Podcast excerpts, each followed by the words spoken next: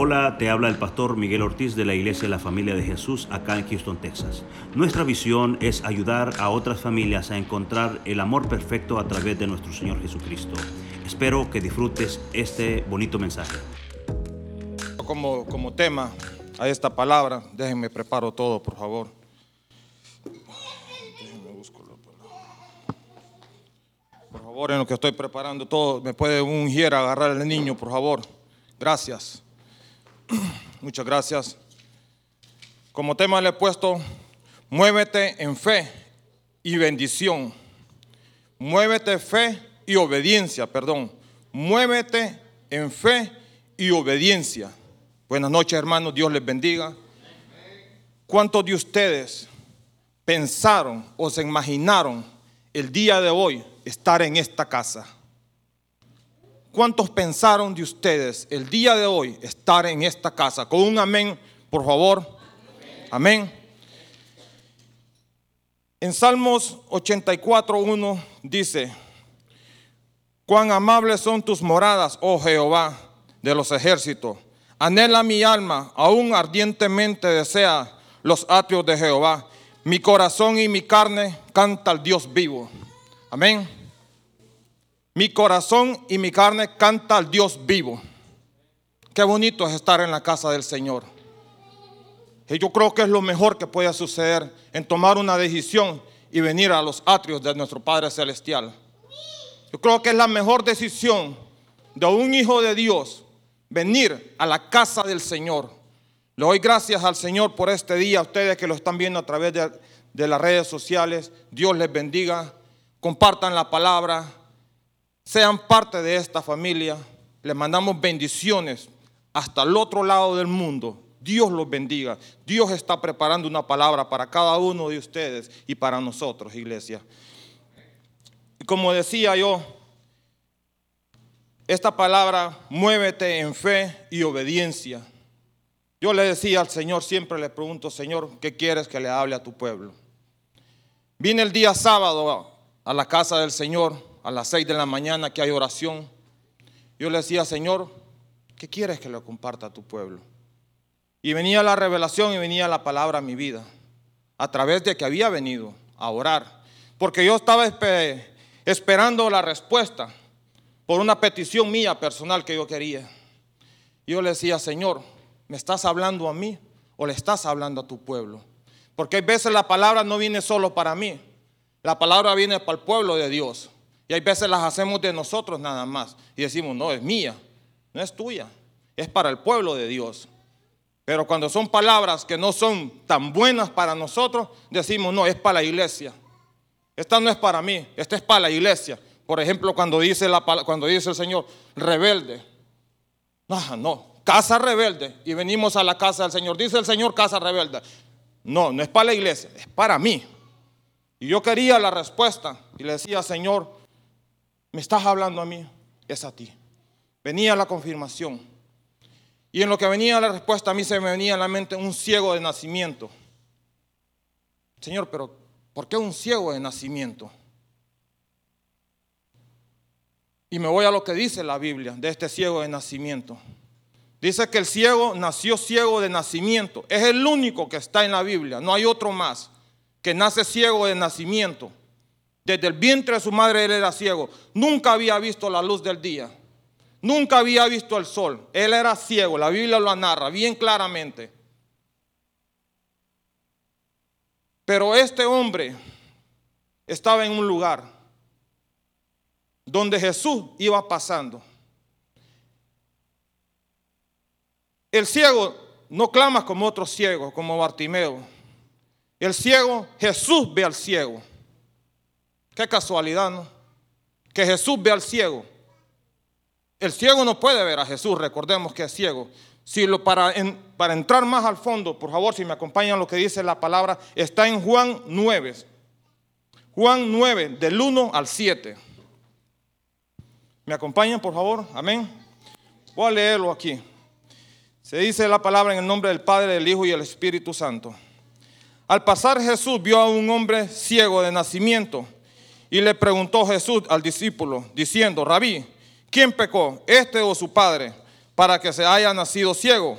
Respondió Jesús, no es, no, no es que poco este, sino sus padres, sino para que las obras de Dios sean manifestadas en él. Y me es necesario hacer las obras de hacer las obras de él que me ha enviado entre tanto que el día dura y la noche viene cuando nadie puede trabajar. Entre tanto que estoy en el mundo, luz soy del mundo. Dicho esto, escupió en tierra e hizo lodo con la saliva y aún, aún con, con el lodo, con el lodo los ojos, los ojos del ciego, lo untó los ojos al ciego el lodo y le dijo, ve y lávate en el estanque de Siloé, que traducido es enviado. Fue entonces y se lavó y regresó viendo. Amén. Ok. Vamos a, a qué es lo que el Señor quería hacer con aquel hombre. ¿Qué hizo con aquel hombre? Dice que untó lodo, pero era Dios. Yo digo, pudo haber dicho, porque los discípulos estaban ahí. Miren, denme agua, hace lodo y lo unta. Así de fácil.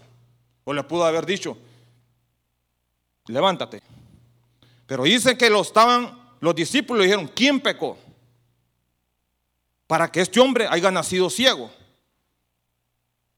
Jesús le dice, no, nadie ha pecado. Es para que Dios vivo se manifieste a través de este ciego. Iglesia, cuando yo leí este pasaje, hay veces nosotros estamos espiritualmente ciegos. Ya tenemos la respuesta. Ya está ahí. Pero seguimos ciegos. Pero yo decía, ¿cómo que Jesús va a escupir en la tierra, en el, hace el lodo y le dice, ve y lávate al estanque?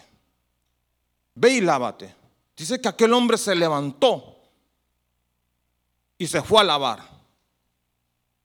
Este hombre fue obediente. Se levantó. ¿Sí? Amén. Dice que le untó lodo. Ok, está ciego. Después de ciego, lleva lodo en los ojos. Imaginen ustedes que le digan, ahí está la residencia. Si tú llegas donde ella es tuya, hermano, es una carrera, me imagino que, oye, se va a trompezar con lo que sea, pero usted va a llegar. Pero este hombre está ciego y aparte de eso tiene lodo.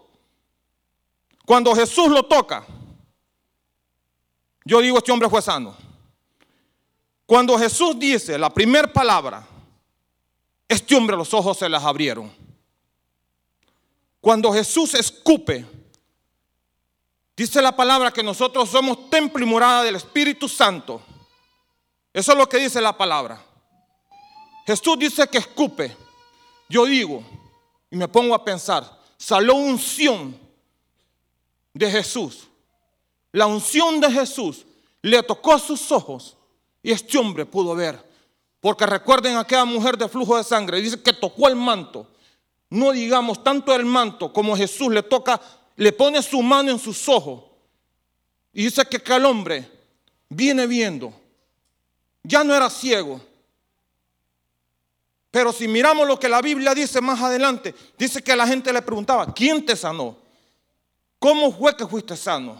Llegó a un punto este hombre que decía, quien me sanó fue Jesús.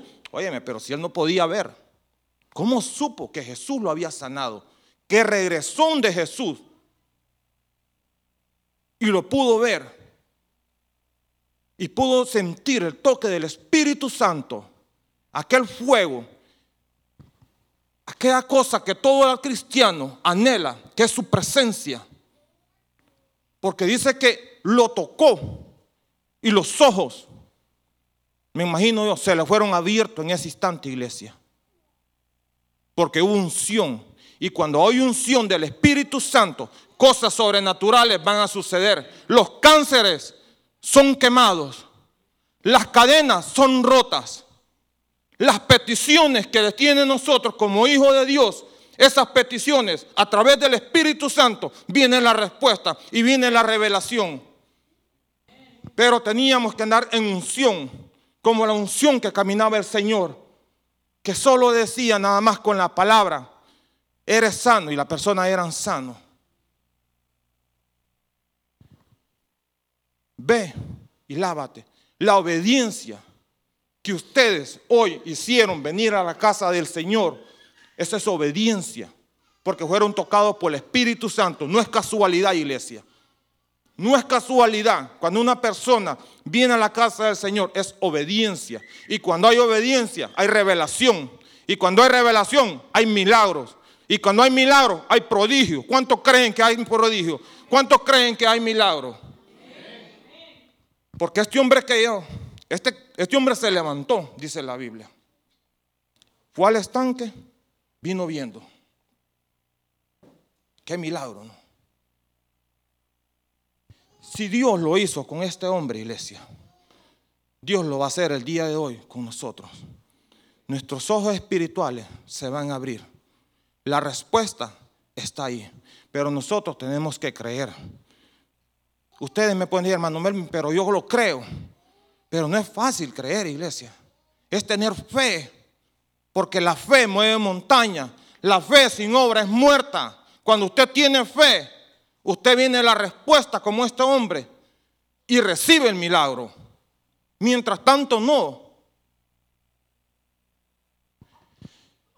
Me voy a detener aquí. Isaías 35, 35, 5 dice, entonces los ojos de los ciegos serán abiertos y los oídos de los sordos se abrirán. Ok. Jesús lo dice, que nuestros ojos se van a abrir y los oídos de los sordos van a escuchar. Escuchar es la voz de Dios. Estar atento a su voz. ¿Cuántos están atentos a la voz de Dios? Lo que yo quería decir esta noche es que cuando uno recibe un milagro, usted tiene que dar testimonio. Porque si hay testimonio, dice que Jesús, la gloria y la honra es para Él. Y viene la respuesta. Entonces, ese milagro que usted recibió, le está dando la gloria y la honra a Jesús. Y Él está siendo glorificado a través de todo el mundo. Estuve pasando un momento bien difícil de mi vida, pero no imposible. Todo el mundo le llama proceso, no es proceso. Es para que, para que el Dios vivo sea manifestado. El día viernes comenzó todo. Empezó con algo pequeño. Me salió una roncha aquí. Algo pequeño, no sé cómo le llaman en El Salvador, en Honduras le llamamos roncha, en este lado de aquí. Yo decía, Señor, ¿por qué a mí? Es la respuesta primero, ¿por qué a mí? Yo me acuerdo de un hombre que era leproso. Ese leproso dice que salió al encuentro de Jesús. Está en Mateos. Está en Mateo 8:13. No lo vamos a ir ahí. Dice, cuando, cuando Jesús descendió del monte de, de, del monte seguía, seguía mucha gente. He aquí que vino un leproso y se postró ante él diciendo, Señor, ¿quieres, si quieres puedes limpiarme. Jesús extendió, extendió su mano, su mano y le tocó y diciendo, si quiero, sé limpio. Y al instante su lepra se desapareció. Me salió el, lunar, algo pequeño, la espinilla. Ya el día sábado no era una espinilla, eran más cosas en mi cabeza, en mi cerebro, en esta parte de aquí. Bueno, dije, no es nada. El día lunes yo me voy a trabajar. Y cuando antes de irme, yo empecé a orar, Señor, ¿qué está pasando? Y yo sentía todo esto, hermano. Miren, era algo sobrenatural. Era algo, unas pero pelotas grandes ya. Se me sentía en toda esta área. Y ya no, solo era, ya no solo era eso, sino que me salió una aquí y esto de aquí, si ustedes pueden ver, era más grande y más llaga. Ahí tuve miedo. Me siento en un lugar y le digo a, a uno de los muchachos que trabajan ahí, le digo, ¿qué tienes? Te veo así como triste, porque yo hablo mucho. Y entonces la historia es larga, se la voy a contar corta y me dice, ¿sabes que así comienza el cáncer? Mm. Dije yo que, ¿cómo, cómo que ahí comienza el cáncer? Sí, me dijo. Y yo le digo, mira, si recordás que yo le sirvo a Dios, le digo, que no se te olvide, le digo. En la tarde voy a otro lugar, me encuentro varios conocidos míos y le, me dice, que tienes que te veo triste? Siempre hablas mucho. No le digo, pero nadie sabía la situación que yo estaba pasando, solo mi esposa y el Señor. Y le digo, no le digo, es que mira, le digo, este, que me han salido un montón de pelotas, todo esto, mira, y mira aquí, ¿ve? No, me dijo, ese es tumor, me dijo. Señor, digo, este me dije cáncer este tumor. Le digo, no te, no te olvides, le digo, que yo le sirvo a un Dios vivo, le digo. Y me voy al día, le digo a mi esposa, mira, esto está pasando el martes a plena mañana, me voy al doctor. Y le digo, mira, yo quiero que me hagas un examen de cáncer y esto. Oye, chico, ¿qué tú tienes? Me dijo la doctora. ¿Estás loco? ¿Qué tienes? Me dijo. ¿Tú estás bien? Me dijo. ¿Qué te pasa a ti? Pero en ese instante, iglesia, cuando yo voy a la doctora, cada vez que llegaba a mi casa después del día martes, yo me sentaba así y me echaban alcohol. Toda esta área de aquí con enllagado. Primero oraba, terminaba de echarme todo aquel alcohol aquí y me echaban alcohol aquí. Y después oraba otra vez y le decía a mi esposa, gracias, le decía, por la ayuda idónea que me había puesto el Señor. Pero ahí sí, ahí sabemos amar a nuestras esposas. Y gracias, amor, le decía yo. Y aquel dolor era intenso, aquel dolor, iglesia, porque todo enllagado completamente. Yo no les quiero decir, deseo que ustedes lo vivan, no deseo que ustedes lo vivan. Y era tanto y yo me imaginaba y me ponía una toalla aquí para que el alcohol no me cayera en mis ojos, porque era tanto, iglesia, era el puro alcohol que me echaban. Yo sentí un fuego. Y yo le decía, Señor, pero cuando me estaban poniendo aquel alcohol, Señor, pero ¿por qué me tiene que suceder esto a mí? ¿Por qué no de otra manera, Padre? ¿Por qué no dar testimonio de diferentes maneras? Yo me imaginaba estar dando el testimonio aquí. Yo me imaginaba ese día, iglesia, que iba a salir de este proceso. Yo me imaginaba que todo iba a suceder y todo iba a pasar. Yo les voy a decir hoy, y de parte del Señor de Nazaret, dice el Señor, no te lo imagines, tu milagro ya lo recibiste. No te lo imagines más que ibas a tener un negocio. El negocio ya está. No te imagines más que un día ibas a estar predicando la palabra. Tú la vas a predicar. No te imagines más que tus hijos van a llegar a esta casa. Vívelo, dice el Señor, vívelo. No te imagines más que el día sábado esta casa va a estar llena de mujeres gritando gloria a Dios y los cielos se van a abrir. Porque si te lo imaginas no lo vas a vivir. Tienes que vivirlo y para vivirlo tienes que venir el día sábado a llenarte de la presencia del Señor. Una cosa es imaginarte y otra cosa es vivirlo. Para vivirlo tienes que caminar en obediencia. El leproso fue donde Jesús y le dijo, sáname. Este hombre tenía tres decisiones. Una se quedaba y la otra iba a ser aperado y la tercera iba a ser sano. ¿Cuál es tu decisión? ¿Cuál es tu decisión? Dile al Señor si le vas a dar un amén. No me lo deja a mí. Pero vivimos de una imaginación. Me imagino que un día voy a ir a Honduras en avión y voy a regresar en avión. Vívelo, iglesia, porque tenemos un Dios vivo. Yo me imaginaba muchas cosas. Siempre, cuando vine aquí a esta casa, no porque Él está aquí, nunca me lo imaginé que iba a estar aquí. Decía, yo quiero lo que tiene este gordo, decía. Yo quiero esa unción como predica. Yo quiero como canta. Yo quiero como danza este gordo, decía yo. Nunca me lo imaginaba, iglesia. Y yo lo tenía. Ustedes lo tienen, que es el Espíritu Santo de Dios. No se lo imagine. Vívelo. Siempre le decía al Señor yo, Señor, yo me lo imagino un día estar cantando delante de tu pueblo. Iglesia, vamos a retiro de varones. Y yo estuve aquí enfrente adorándole al Señor y cantándole. Pero una cosa es imaginártelo y otra cosa es vivirlo. Nunca le dije, Señor, yo quiero predicar tu palabra. No, yo quiero ir a las calles, Señor. El Señor me dijo, no, yo no te quiero en las calles. Yo te quiero en las calles, pero te quiero en mi altar también predicando el Evangelio, diciendo mis verdades. Porque si oímos la voz de Dios, tenemos que ser obedientes. Y cuando hay obediencia, hay bendición. Y cuando hay bendición, hay respuesta, iglesia. Me siento sola, tú no estás sola. El rey de reyes y señor de señores está contigo.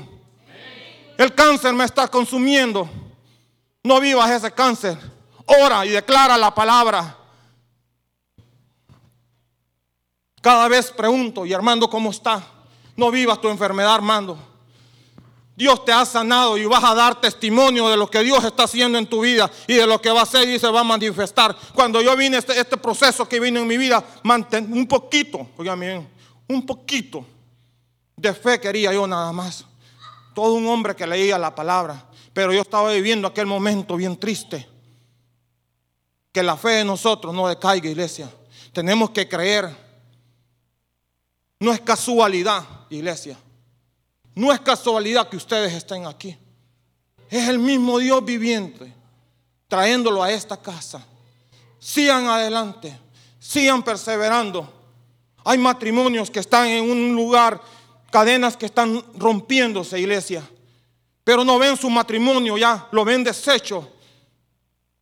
Vengan el día sábado. Crean, no vivan su matrimonio roto cordón de tres nudes no se va a romper, ni se va a reventar, iglesia. No es así. Vivimos los momentos difíciles, iglesia, como fuera lo último que vamos a tener en el mundo. Hay veces tenemos tiempo, iglesia, para un velorio, tres días. Los preparamos, tres horas preparándonos para ir aquí al velorio. Pero no tenemos 30 minutos para salir a comer con un hermano o para ir a nuestra familia y de visitarlos ahora. Nos hemos distanciado de la familia. Cuando dice que somos el pueblo de Dios. Eso es lo que dice la Biblia. El leproso fue donde Jesús dice que se postró. El pueblo de Dios le cuesta postrarse ahora. Este hombre se postró, obediencia. Y cuando hay obediencia, viene la respuesta, iglesia. Estamos como, ¿qué está sucediendo? ¿Qué está pasando? Pero ¿qué van a decir de mí? Nadie va a decir nada. Estamos en la casa de Dios y no le adoramos porque estamos viviendo aquel momento triste. Estamos en la casa de Dios y no le, y no le aplaudimos porque decimos, ¿qué van a decir de mí? Nadie va a decir nada. Lo que van a decir es que tú recibiste tu milagro. Eso es lo que van a decir. Porque este hombre ciego dice que recibió su milagro. Y el problema no fue que recibió su milagro. Testificaba que quien lo había sanado fue Jesús. Fue tanto que este hombre testificaba, óigame bien, tanto que este hombre testificaba que Jesús lo había sanado. ¿Y saben lo que sucedió? Lo echaron fuera de la iglesia. Los fariseos. Los fariseos no quieren que tú hables. Los fariseos no quieren que tú cantes que adores al Señor. Los fariseos no te quieren ver a ti en espíritu y en verdad. Los fariseos no te quieren ver a ti con tu familia agarrada de la mano y yendo para la iglesia. Los fariseos no van a querer eso. Dice que este hombre ciego lo echaron fuera y le decían, ¿y este es el ciego? Yo soy, les decía. Yo soy el ciego. Bueno, le dijeron, te vas para afuera. Porque nosotros, le digo, somos hijos de Moisés. Es al Dios que le ha hablado. ¿Cómo nosotros podemos creer en este hombre? Él le dijo, viene este hombre y le dijo, es un profeta, le dijo. Te vas, le dijo, para afuera. Después en la Biblia aparece donde dice, ahí mismo en Juan 9:35 dice, y el ciego, el ciego le expulsaron. Dijo, oyendo Jesús que le habían expulsado y hallándole le dijo, ¿crees tú en el, ¿crees tú en el Hijo de Dios? Respondió él y dijo, ¿quién es el Señor? ¿Quién, quién es Señor para yo creer en él? Le dijo Jesús, pues él es y le has visto y él habla contigo.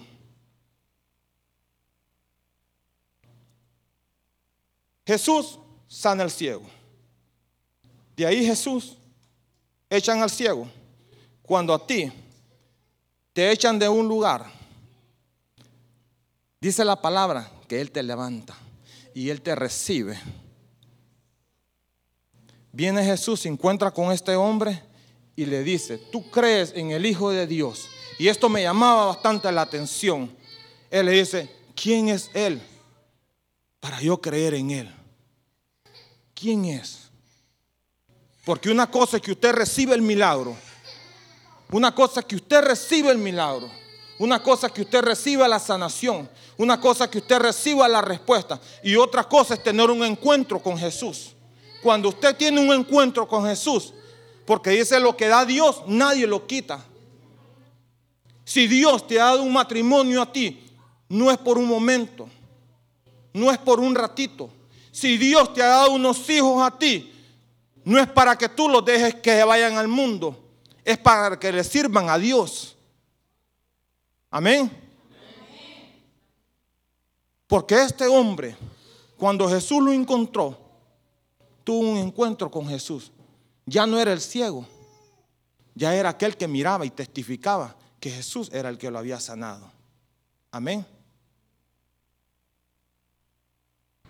Hemos tenido un encuentro con Jesús. Yo les voy a decir, sí, porque Él está en esta casa. Porque la alabanza que cantaban dice, Él se manifestará. Él se va a manifestar. Amén. Yahvé se manifestará. Gilé se manifestará. Jehová se manifestará. Pero eso, iglesia, depende de cada uno de nosotros. Si le alabamos, si le buscamos y si somos obedientes. Los fariseos le preguntaron, los discípulos le preguntaron, ¿quién pecó para que éste haya nacido así? Hay veces traemos pecados nosotros antes de aceptar al Señor Jesucristo, estando en Jesús y todavía, Señor, perdóname por aquel pecado. El Señor ya te perdonó. Señor, perdóname porque te fallé. Él ya te perdonó. No le preguntes más al Señor si te perdonó. Él ya te perdonó y Él se manifestará. Él se va a manifestar, iglesia. Cierro con esto. Dice la palabra en, en Salmos 1.46, 8. Jehová abre los... No, déjeme, o no. Dice, Jehová abre los ojos de los ciegos, Jehová levanta a los caídos. Dice, Salmos 34, abre los ojos. Voy a cerrar con esto. Miren, dice, y si el espíritu de aquel que levantó de los muertos a Jesús mora en vosotros, el que, levantó a los muertos a Cristo Jesús, vivirá, vivirá y ficará también en vosotros, porque, porque mortales por su espíritu que mora en vosotros. El espíritu de Dios, dice aquí la palabra, que levantó a Jesús ante los muertos. Ese es el mismo espíritu que mora en cada uno de nosotros. Por lo cual, si el Espíritu Santo está en nosotros, iglesia, cosas sobrenaturales van a suceder. Pero para eso tenemos que creer, iglesia. Porque el que cree, todo le es posible. Que cuando a ti alguien esté pasando un momento difícil, no le contesten como estos dos muchachos me contestaron a mí. Ora por él, porque tú tienes el Espíritu Santo de Dios y soy llamado para orar y declarar la palabra en cada uno de este pueblo o en cada uno de aquellos que no pertenecen también a este pueblo, iglesia. No se detengan, ore, declare la palabra. Dice la palabra, me he confundido un poco. De veras que sí. Le doy gracias a Dios por este día. Que el Señor bendiga a cada uno de ustedes. No entiendo por qué tanta dolor en el pueblo de Dios y tanta necesidad. Cuando el Dios vivo en nosotros, el, el Dios que fue resucitado, dice la palabra aquí, dejó el Espíritu de Dios para que morara en cada uno de nosotros. Mas nosotros, a través de nuestra desobediencia, lo entristecemos. Iglesia, nosotros somos templo y morada del Espíritu Santo. Caminemos en obediencia, caminemos en fe, caminemos creyendo. No se imaginen, iglesia, lo malo. Imagínense lo bueno que el Señor tiene para cada uno de nosotros, iglesia. Dios les bendiga. Vamos a orar, se ponen de pies. Vamos a tocar una alabanza. Sí, sí, vamos a una alabanza. Deseo que disfrutes este bonito mensaje. Nuestros servicios generales son los miércoles a las 7.30 pm y domingos a las 9 y 11 de la mañana. Nuestra dirección es el 14935 de la Ligia Road, Houston, Texas 77060. Esperamos.